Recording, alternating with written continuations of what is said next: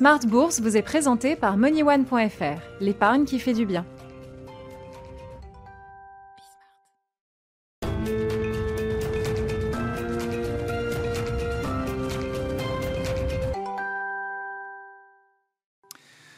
Bourse, c'est votre double dose quotidienne de marché sur Bismart en direct, deux fois par jour, donc à la mi-journée, 12h30, 13h et la grande édition du soir à partir de 18h30. Au sommaire de cette édition de la mi-journée, le coup d'envoi d'une semaine chargée pour les investisseurs sur le plan politique, sur le plan macroéconomique et sur le plan microéconomique avec le coup d'envoi des résultats. Ce sont les grandes banques américaines notamment qui tiendront le haut du pavé cette semaine avec les, les résultats du troisième trimestre qui seront publiés à partir de demain sur le plan macroéconomique, on aura les nouvelles prévisions du Fonds monétaire international livrées demain aux marchés et aux investisseurs. Et puis sur le plan politique, beaucoup d'événements, la campagne électorale euh, américaine, les discussions sur le plan de relance et puis un sommet européen également en, fin de semaine pour euh, relancer peut-être la dynamique européenne sur euh, plusieurs fronts. Le front de la relance européenne, hein. le plan de relance a été acté par les chefs d'État et de gouvernement en juillet dernier, mais il y a sans doute encore des, détails à, lever pour une ratification complète de ce, Recovery Fund, ce plan de relance euh, européen par le Parlement européen et les parlements nationaux. Et puis le sujet du Brexit avec une échéance toujours fixée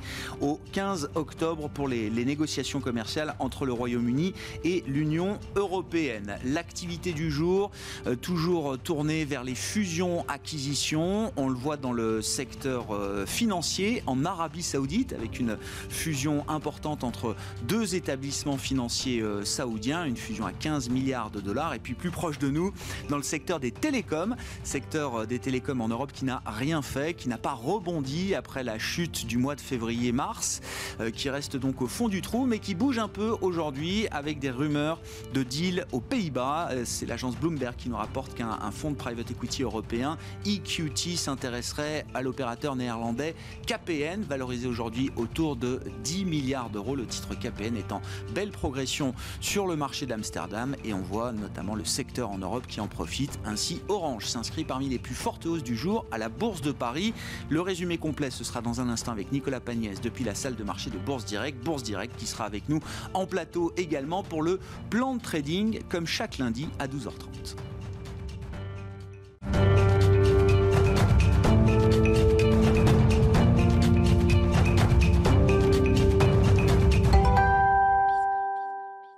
Début de semaine positif donc sur les marchés actions européens. On notera que c'est un jour férié aux États-Unis. Les marchés obligataires américains resteront fermés, mais Wall Street ouvrira tout à l'heure. Le résumé complet des infos à la mi-séance avec Nicolas Pagnès depuis la salle de marché de Bourse Directe. Tendance à la hausse toujours euh, à la mi-journée à la Bourse de Paris, même si le CAC 40 est hésitant depuis ce matin. Les investisseurs se raccrochent aux espoirs de bonnes nouvelles de la part des États-Unis ou encore de la Chine avant l'ouverture de la saison des résultats aux États-Unis qui commencera dès demain avec la publication de résultats trimestriels de JP Morgan, de Citigroup ou encore de Johnson Johnson. En Chine, pour commencer, le rebond du tourisme dans un contexte de maîtrise de l'épidémie rassure les investisseurs sur la reprise de l'économie mondiale. Dans ce contexte, la Banque populaire de Chine met en place des mesures afin de lutter contre la hausse du yuan face au dollar. Le yuan qui est allé chercher un plus haut depuis 17 mois ce vendredi. La Banque populaire de Chine a annoncé réduire à zéro l'obligation de réserve des institutions financières lorsqu'elles effectuent des opérations de change à terme. Et en Chine, toujours, les investisseurs spéculent également sur la venue de Xi Jinping à Shenzhen cette semaine où beaucoup espèrent qu'il pourrait annoncer de nouvelles mesures pour ouvrir encore un peu plus l'économie chinoise aux investisseurs étrangers. L'anticipation de potentielles décisions politiques à venir, c'est également ce à quoi se raccrochent les investisseurs qui regardent ce qu'il se passe du côté des États-Unis. Sur le sol américain, le feuilleton en vue d'un éventuel plan de relance continue. Si les espoirs sont minces quant au vote d'un plan de relance global avant les élections présidentielles, les investisseurs tablent sur le vote d'une ou plusieurs mesures limitées assez rapidement. Steve Nuckin, le secrétaire d'État au Trésor, a confirmé dimanche que les négociations négociations continuerait avec Nancy Pelosi, la présidente démocrate de la Chambre des représentants, mais aussi avec Chuck Summer, le leader démocrate au Sénat. Steve Mnuchin, qui a également appelé le Congrès avec le secrétaire général de la Maison-Blanche, Mark Meadows, a voté immédiatement une loi permettant l'utilisation des fonds non utilisés provenant du programme de protection des salaires, soit 130 milliards de dollars, des fonds qui pourraient venir financer l'aide au secteur aérien ou encore aux ménages américains. Donald Trump a de son côté indiqué ne plus être porteur du coronavirus et repartira en campagne dès aujourd'hui. En Europe, les déclarations qui se veulent rassurantes mais fermes en matière d'accord euh, de Brexit parviennent de part et d'autre de la Manche. Le dossier de la pêche est particulièrement scruté. Le gouvernement français a indiqué qu'un accord devrait être trouvé au plus tard début novembre alors que le délai se termine en théorie ce jeudi. Côté valeur à la Bourse de Paris, Engie et Veolia ont annoncé vendredi qu'ils allaient faire appel de la suspension de la fusion décidée par le tribunal de Paris qui demande à Veolia de consulter les CSE des différentes filiales de Suez sur le projet. Airbus gagne de son côté quelques points ce matin malgré l'annonce d'un recul de livraison d'appareils estimé à environ 40% par rapport à l'année dernière. Orange s'apprécie également suite à une information des échos selon laquelle l'opérateur téléphonique a mandaté Crédit Suisse pour céder la moitié de ses réseaux ruraux à des investisseurs. Cela représente 4 millions de lignes qui pourraient être valorisées entre 1,8 et 2 milliards d'euros. Société Générale est dans le vert de son côté grâce à une note de Jeffries qui passe de conserver à achat sur le titre. BNP Paribas et Crédit Agricole sont dans le vert également ce matin. Et on regarde rapidement ce qui se passe du côté de l'euro-dollar qui est toujours des 1,18 dollars pour 1 euro euh, à la mi-journée tandis que le pétrole recule légèrement mais reste au-dessus des 42 dollars. Nicolas Pagnès avec nous en fil rouge tout au long de la journée sur Bismart et dans les éditions Smart Bourse à la mi-journée 12h30 et le soir 18h30. Thank you.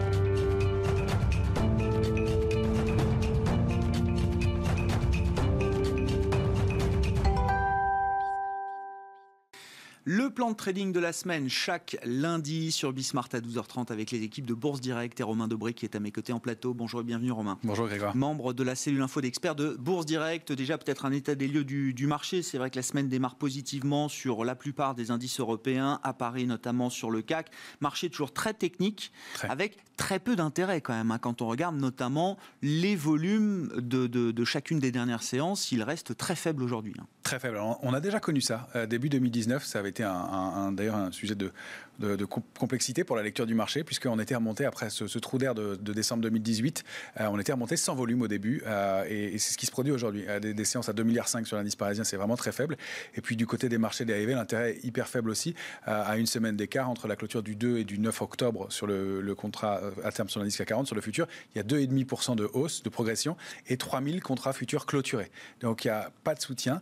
Alors la, contrepartie, c'est qu'il n'y a plus de pression baissière. On a vu que cette petite pression baissière des dernières semaines, elle, elle s'est euh, annulée, euh, elle a été clôturée, mais euh, pas de soutien à la hausse et on le voit. Alors il y a des dossiers. On aurait pu imaginer l'ouverture de nouveaux contrats d'achat, par exemple, sur, sur le CAC après, après une phase de hausse. C'est ce, qui, ce qui décrit un soutien, c'est ce qui permet de savoir qu'il y a un soutien sur le marché. Le, le, futur CAC 40 est, un jeu à somme ouverte. on peut créer de nouveaux contrats futurs. Les arbitragistes qui sont là pour animer la, la, production du contrat futur sont là pour faire en sorte que s'il y a de l'intérêt, s'il y a vraiment du soutien, si les vendeurs et les acheteurs ne, ne, se, ne suffisent pas à, équilibrer euh, par rapport à l'indice CAC 40 cash, on crée de nouveaux contrats, il n'y en a pas eu. Donc c'est un signe de manque de soutien pas un signe de faiblesse ou de, enfin c'est un petit signe de faiblesse.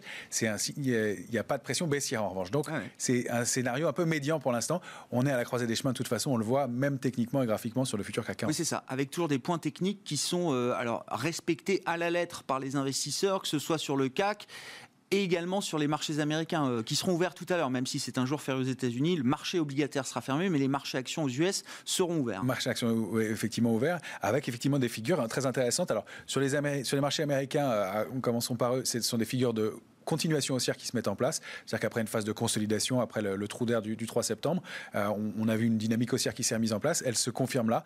Euh, on est, on est au-delà de structures qui sont intéressantes. Alors sur le Nasdaq, c'est au-delà des 11 500 points. On a une première cible aux alentours de 11 830. On n'en est pas loin du tout. Euh, on pourrait aller cibler ensuite de l'ordre de, aux alentours de 12 500 sur le Nasdaq, donc de nouveaux Revenir records. Au plus haut, hein, Revenir au plus haut et former de nouveaux records. C'est un peu les mêmes structures sur le S&P, au-delà des 3 415 points, avec une cible aux alentours des 3 650. et puis puis le Dow Jones, pareil, au-delà des 28 050, 28 150 points, d'aller chercher des niveaux aux alentours des 30 000, 30 200 points. Alors, ce sont des cibles hein, graphiques, ce sont des feuilles de route qu'on utilise là. c'est pas des, sont pas des prévisions, ah non. pas de la lecture dans les, dans, les boules de cristal.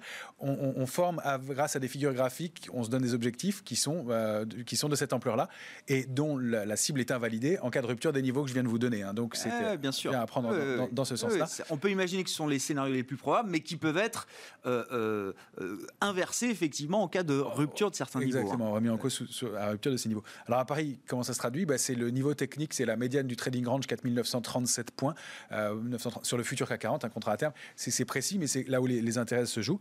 On, parle de ces niveaux-là depuis plus d'un mois déjà ensemble, hein, mm. donc c'est des niveaux que vous, vous retrouvez. on s'est éloigné de la borne basse du trading range 4754 points. Pour moi, la borne haute, c'est 5111. Euh, il y a ce niveau intermédiaire qui est la médiane du trading range, 4937. Tant qu'on évolue au-dessus, c'est plutôt positif. C'est ce qu'on arrive à maintenir pour l'instant, pour pour ce, pour le, ce, matin. Euh, la première cible, c'est 4973. On voit qu'on a buté dessus, un, peu plus haut, hein, mais on, reste vraiment entre ces deux bornes-là. Et les extensions, c'est donc 5015, un niveau majeur, 5063, pourquoi pas. Euh, le risque, il est plutôt sous, sous 4900 euh, points. Ça, c'est vraiment 4899,5, c'est le niveau où il y aurait un risque de, retracement un peu plus marqué. Mais tant qu'on est au-dessus de la zone 4816, 4846, la dynamique est plutôt haussière, mais il serait mieux de préserver ces, ces niveaux donc c'est hyper technique, manque de soutien, ça va se dessiner probablement dans les heures à venir. En revanche, dans ces mouvements-là, et quand on, est, on arrive à, franchir des niveaux techniques en l'absence de volume, c'est bien, ça, peut se maintenir. Il faut que le volume arrive maintenant. Oui, je comprends. il faut quand même qu'il y ait une vague de volume qui vienne accréditer l'idée de, ce marché, euh, de cette dynamique de, marché euh, plus favorable. Exactement, sinon les risques de repli sont importants. si, on regarde les choses de manière un peu plus fine, là, justement, dans la perspective d'un plan de trading de la semaine, si on regarde les choses du point de vue des, secteurs, des valeurs peut-être même, euh, Romain, est-ce qu'il y a des choses qui, qui évoluent? Est-ce que la hiérarchie sectorielle continue d'évoluer? Alors, je sais pas, par exemple, on met à la une aujourd'hui, alors le secteur bancaire, ça fait une semaine pile que vous nous avez parlé du secteur bancaire. Qu'en est-il aujourd'hui, Romain? Et puis, le, nouveau secteur peut-être qui fait un peu parler, c'est le secteur des télécoms, qui se réveille un petit peu. Je le disais en présentation, c'est un secteur, euh, non seulement qui n'a rien fait, mais qui n'a pas rebondi depuis le point bas du, mois de mars, qui est toujours au fond du trou. Hein. Effectivement. Alors, quelques signaux intéressants, effectivement. Alors, commençons par le secteur bancaire. Euh, là, je ferai plus de, stock picking, plus de, valeurs individuellement, euh, plus qu'un panier global, même si euh, l'ensemble des valeurs profitent du mouvement. Mais on voit des titres effectivement comme la, Société Générale qui alors que sont a priori les valeurs les plus faibles, eh bien, on donne des signaux d'intérêt. Donc là, on est dans une structure qui est en train d'être validée ce matin, qui dont il faudra confirmer le, franchissement d'un niveau en clôture qui est la zone 12,40, 12,60, puisque c'est une oblique, euh, et au-delà de laquelle on a des cibles haussières qui sont assez significatives, euh, avec des, objectifs aux alentours de 16, et puis pourquoi pas 18,50 en cas d'extension. Euh, donc ce qu'on appelle un biseau baissier, qui comme son nom l'indique pas, est une figure haussière. Ça c'est intéressant, les autres valeurs pourraient en bénéficier aussi. C'est plus faible, à mon avis, plus ténu de ce côté-là, mais il y, a un peu d'intérêt et ça s'est construit euh, alors que les autres valeurs stagnaient la semaine dernière. Donc c'est quand même, euh, c'est quand même voilà, une prise de position. Sur le secteur des télécoms, il y a effectivement des choses pas mal mm. qui se produisent. On l'avait vu il y avait une dizaine de jours avec Orange. Euh, pareil, un peu de stock picking, Orange, Bouygues, qui ont des configurations graphiques qui sont intéressantes et qui pourraient donc continuer à progresser dans les, dans les jours ou, heures à venir et qu'on va vraiment surveiller, effectivement, qui sont des, valeurs en retard et qui ont, elles, pas pâti du, du, de la crise et qui, qui, n'ont pas payé. C'est ça qui est très, très surprenant avec ce secteur. Hein. On en parlait avec des, des analystes fondamentaux du secteur télécom. Comment comprendre que ces groupes-là n'aient été que très peu affectés par la pandémie hein, dans leur euh, activité euh, quotidienne, opérationnelle, et pour autant se retrouvent parmi les, les gros retardataires quand même du, euh, du marché européen notamment. Oui, alors il y a un élément qu'on constate en analyse graphique en tout cas, c'est que parfois le marché n'en veut pas, tout simplement. C'est-à-dire que les opérateurs ne regardent pas, à tort ou à raison, mais pendant un certain parfois un peu monomaniaque. Hein. on se souvient d'une valeur comme STM qui est restée 8 ans en bas de range dans un trading range et qui a pris 200% l'année suivante après 6 ou 7 années passées dans la même zone de congestion en bas c'est des phénomènes classiques. Il, y a, ça, existe aussi. Donc il y a probablement de, ce côté-là des, choses à, regarder. Et puis, euh, et puis le fait qu'il y ait eu aussi une grosse obsession du côté des secteurs technologiques et de la santé, qui sont devenus euh, des, secteurs un peu, un peu, enfin, le, plus gros trade de, l'année euh, et, de l'histoire. et donc ces, éléments-là aussi ont peut-être été porté préjudice au, secteur donc des, des télécoms. Donc c'est peut-être de ce côté-là qu'il faut regarder, mais effectivement si on veut poursuivre le mouvement haussier, il va falloir que les, choses se repartent et que ces, secteurs-là viennent en soutien. En tout cas, ce qu'on constate, c'est effectivement le secteur des technologies qui était un peu, qui stagnait un peu, et eh bien a l'air de se reprendre. Euh, Dassault Systèmes, euh, Atos, euh, qui donnent des figures de retournement haussière, enfin Dassault de reprise de la tendance, Atos, une figure de retournement haussière, STM qui franchit de nouveau plus haut historique. Donc ça, c'est plutôt des mouvements qui ont tendance à vouloir se mm. prolonger sur le marché. Orange, on en parlait. et puis, il y a des valeurs comme celle du luxe, mais pas toutes, mais en l'occurrence Hermès qui donne une structure de continuation haussière qui est intéressante aussi et qui donc on, donne des perspectives assez intéressantes dans les jours ou semaines à venir. À propos de luxe, hein, on aura le chiffre d'affaires du troisième trimestre de LVMH cette semaine. Hein, ce sera quand même un repère pour pas mal d'investisseurs qui s'intéressent au marché, au secteur du luxe. Gros pourvoyeur de performance pour le marché européen et pour le marché euh, parisien euh, spécifiquement. Un mot peut-être des small et mid cap, les petites et moyennes capitalisations. Vous notez une recrudescence d'activité sur ce segment de la cote ces derniers jours, euh, Romain Vraiment, ces derniers jours. Depuis la semaine dernière, ça avait été le cas beaucoup cet été, début septembre aussi. Ça s'était un peu calmé. Et là, on constate qu'il y a à nouveau des, scores et des performances qui sont impressionnantes avec beaucoup de volatilité, beaucoup de dossiers qui bougent. alors, toujours dans les secteurs de la santé, medtech, biotech, et puis dans le secteur des technologiques aussi. Mais donc, ce qui est, ce qui est intéressant et qui pourrait venir aider justement ce secteur technologique avec les, les, les majors qui euh, bah, sont, sont euh, vont probablement pas produire autant de surprises. Enfin, mm. elles, ne pourront pas. Mais là, il se passe beaucoup de choses, énormément de volatilité, donc que ce soit dans les terminaux de paiement, dans des systèmes d'aide euh, à, à, distance à domicile, de, tout ce qui est digital, etc., qui est vraiment intéressant. Et puis tout ce qui est énergie renouvelable, qui ah. a un, le vent en poupe de façon vraiment incroyable, avec des petites valeurs ou des moyennes qui sont voilà, vraiment, vraiment intéressantes. Il y a beaucoup, beaucoup de dossiers, beaucoup de choses qui bougent, beaucoup de volatilité. Il faut toujours regarder sur ces valeurs-là quand même un peu l'aspect financier, l'aspect fondamental aussi, qui doit contrebalancer l'aspect technique graphique, parce que les structures graphiques, elles sont plus ou moins solides selon la liquidité qu'il y a sur le titre. Euh, et là, il ne faut pas se faire piéger avec ça sur ces valeurs-là. Oui, et puis même sur le thème des, énergies euh, renouvelables, il y, a, des petites, des moyennes, il y en a qui deviennent de plus en plus grosses. Aux États-Unis, pour la première fois, on a une valeur qui s'appelle Nextera, je crois, hein, qui est devenue plus grosse qu'ExxonMobil, euh, sortie du Dow Jones d'ailleurs il y a quelques semaines après y avoir passé plus de 90 ans Exxon. Voilà, et c'est vrai que c'est un thème qu'on peut regarder vraiment aujourd'hui, ce, secteur-là, et, parce qu'il n'y a pas que des petites, il y a des très grosses qui, ont, qui ont vraiment des parcours boursiers euh, assez incroyables. Euh, Je n'ai pas le pourcentage en tête, mais il suffit de regarder le graphique de Nexter Energy pour mais qui font, qui font jeu égal avec les, les, les GAFAM ou les, valeurs technologiques du Nasdaq. Et hein, dont, on, dont, on parle, dont on ne parle pas ou quasiment, enfin beaucoup moins, et qui font des parcours extraordinaires avec euh, la possibilité de les traiter aussi sous forme de panier. Peut-être un, trade Biden qui est en train de s'exprimer à travers ce secteur des énergies renouvelables aux États-Unis. Peut-être effectivement de ce côté-là. Un mot de l'agenda, alors qui va être très très chargé, on aura le temps d'y revenir jour après jour. Mais qu'est-ce qui vous marque là dans l'agenda de la semaine, euh, Romain Qu'est-ce qui va euh, être important à bah, L'indice des prix à la consommation euh, aux États-Unis, ce sera mardi et oui, mardi. Ça, mardi. le ZIU aussi demain en Allemagne. On, va regarder quand même, même si c'est pas majeur, mais c'est quand même une perspective à six mois, donc il y, a quelque chose d'intéressant de ce côté-là. le discours de Christine Lagarde ce soir, évidemment, qu'on suit toujours, surtout dans, ce contexte-là.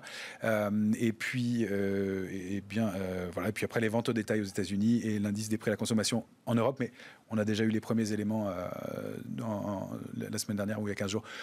C'est plutôt de ce côté, mais surtout du côté de la, microéconomie qu'on va, se, va se tourner cette semaine. Résultat avec le secteur bancaire américain qui publiera à partir de, mardi. Et puis je le disais, hein, les highlights euh, en Europe. On aura les résultats du troisième trimestre d'ASML quand même hein, sur le marché néerlandais, mais toujours un, indicateur un peu avancé de la, la dynamique des, euh, des semi-conducteurs. Et puis LVMH notamment qui publiera son chiffre d'affaires troisième trimestre jeudi après la clôture du marché parisien. Merci beaucoup Romain. Romain Dobré avec nous chaque lundi pour le plan de trading, membre de la cellule info d'experts de Bourse Direct sur Bismart.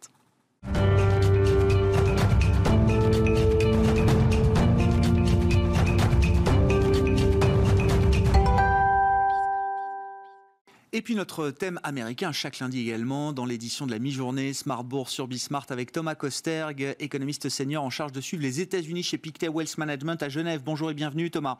Merci d'être avec nous. Une semaine euh, importante qui va être intense avec des éléments politiques, macroéconomiques. Sur la politique, euh, l'événement de la semaine, c'est Donald Trump guéri qui repart en campagne. Alors intéressant de regarder peut-être les, les, les, lieux de ces prochains euh, meetings hein, qui nous donnent une indication quand même de la bataille électorale qui se joue en ce moment. Oui, tout à fait. Et encore une fois, je pense que le, lieu, de bataille, ce sera comme en 2016. Hein. ça sera, à mon avis, toujours la fameuse ceinture rouillée, hein, Rust Belt, et en particulier l'État de, Pennsylvanie, qui va être, à mon avis, l'État clé. Euh, d'après les sondages, hein, il, est, donné euh, perdant en Pennsylvanie. Euh, Donald Trump accuse du retard à la fois dans les États pivots, les États battleground, les États de la ceinture rouillée, mais aussi au niveau national. Au niveau national, Joe Biden est en tête de plus de 10 points, hein, d'où en effet la spéculation euh, actuelle qu'on pourrait avoir une, vague bleue, la fameuse vague bleue qui remporterait même le, Congrès. Alors personnellement, je pense qu'on va un peu vite en besogne et aussi hein, il y a des plus et des moins au niveau macroéconomique d'une telle vague bleue qui mériterait de, regarder plus dans les détails. Hein. C'est-à-dire, Thomas, il faut que ce soit bleu, mais pas trop, si on se place du point de vue des investisseurs, du marché, de Wall Street, j'entends, Thomas. Alors voilà, d'un point de vue macroéconomique, euh, à notre avis, il y a un peu une courbe de Gauss au niveau de la vague bleue. C'est-à-dire, si on a une petite majorité démocrate au, Sénat, il est assez peu probable qu'on ait davantage de centristes démocrates. Euh, dans ce cas-là, la priorité sera certainement sur un stimulus, un stimulus d'ailleurs porté sur la technologie, sur les énergies vertes, euh, et également voilà, un stimulus général pour rebooster l'économie.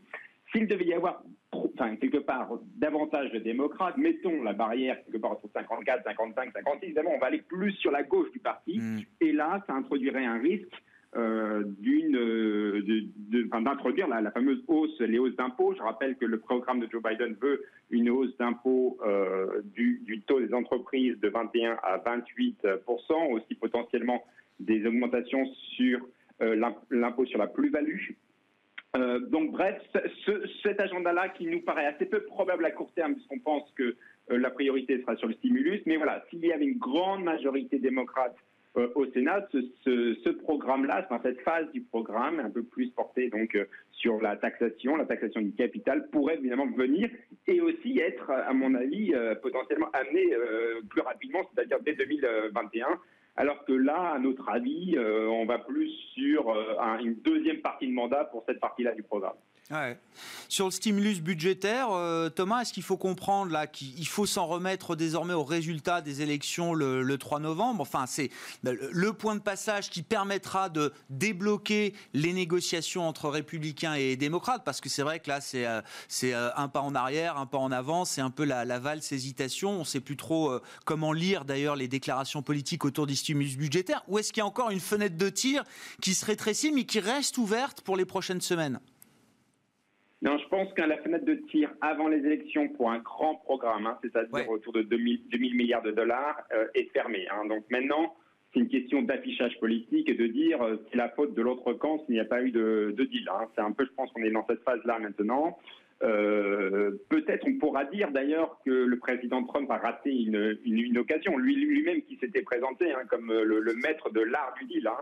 Euh, mais euh, le, président Donald Trump doit aussi faire face à une opposition au sein de son propre parti, en particulier dans les, euh, chez les républicains. Je rappelle que il y a notamment beaucoup de sénateurs républicains hein, qui représentent notamment les États du Sud, qui sont assez peu enclins à voter 2000 milliards de dépenses supplémentaires, alors que le déficit budgétaire aux États-Unis a déjà atteint 3 000 milliards de dollars, qui sont des, chiffres, hein, euh, rappelons-le, euh, colossaux, hein, même si on a tendance à l'oublier, mais c'est des chiffres, des chiffres colossaux. Donc bref, moi je pense que l'économie, malgré tout, est en train de décélérer. Je pense qu'elle a besoin d'un stimulus budgétaire, mais qu'il faudra attendre après les élections pour que tout le monde se remette autour de la table, une fois ces échéances politiques passées.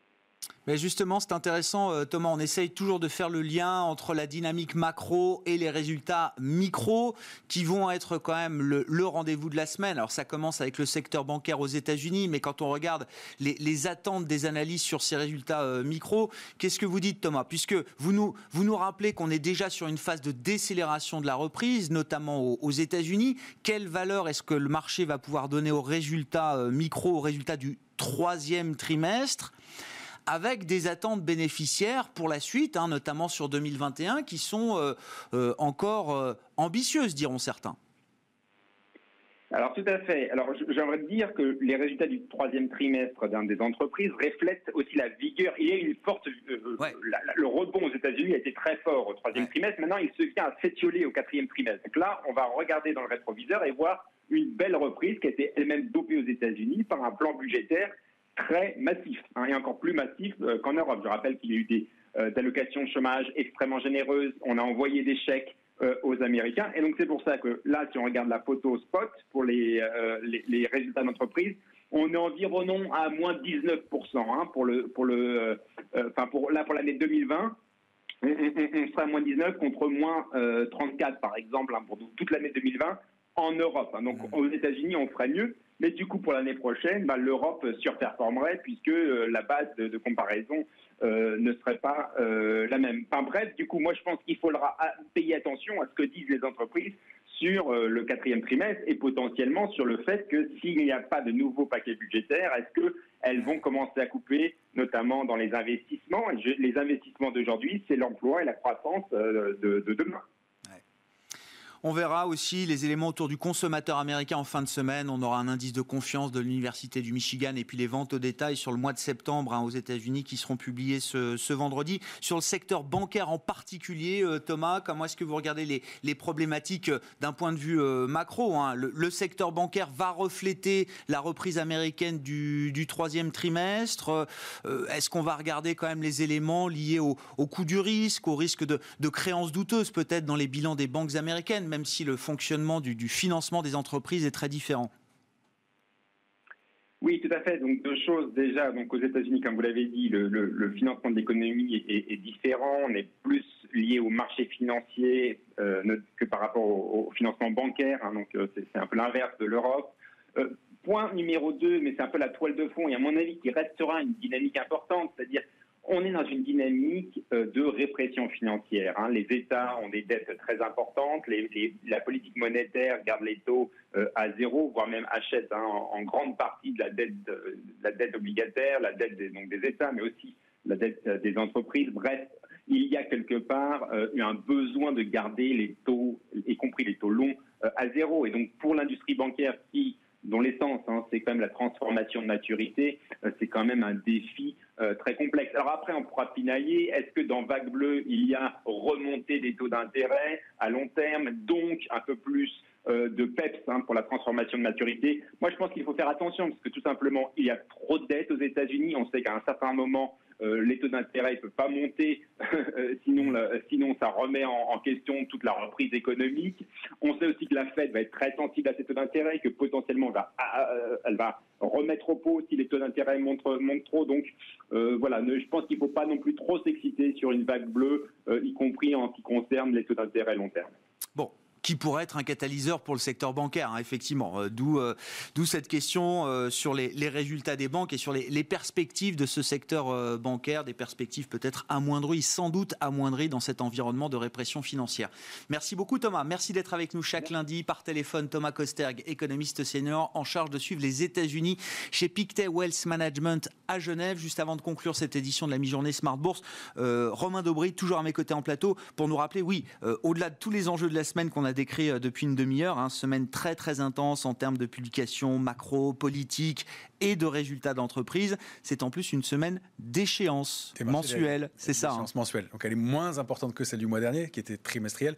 Mais euh, c'est une échéance mensuelle, c'est quand même à regarder, puisque ça, crée toujours des, ça peut créer des mouvements erratiques. Comme on voit que le marché est extrêmement technique, si on franchit des niveaux, il y a des mouvements qui vont probablement s'accélérer pour que les opérateurs, les traders sur options, puissent équilibrer leur position. Et, euh, et donc avec des futurs, ça va créer des, probablement euh, jouer aussi dans la volatilité dans les heures à venir. Bon, et donc à ce sujet, on vous retrouvera vendredi 18h30 euh, sur le plateau de, Smart Bourse pour cette journée d'échéance mensuelle, le troisième vendredi de chaque mois sur les marchés dérivés. Romain Dobré qui est avec nous en plateau, membre de la cellule info d'experts de Bourse Direct. Très bonne journée, très bon appétit, j'allais dire. Euh, on se retrouve nous de ce soir à 18h30 en direct sur Bismart.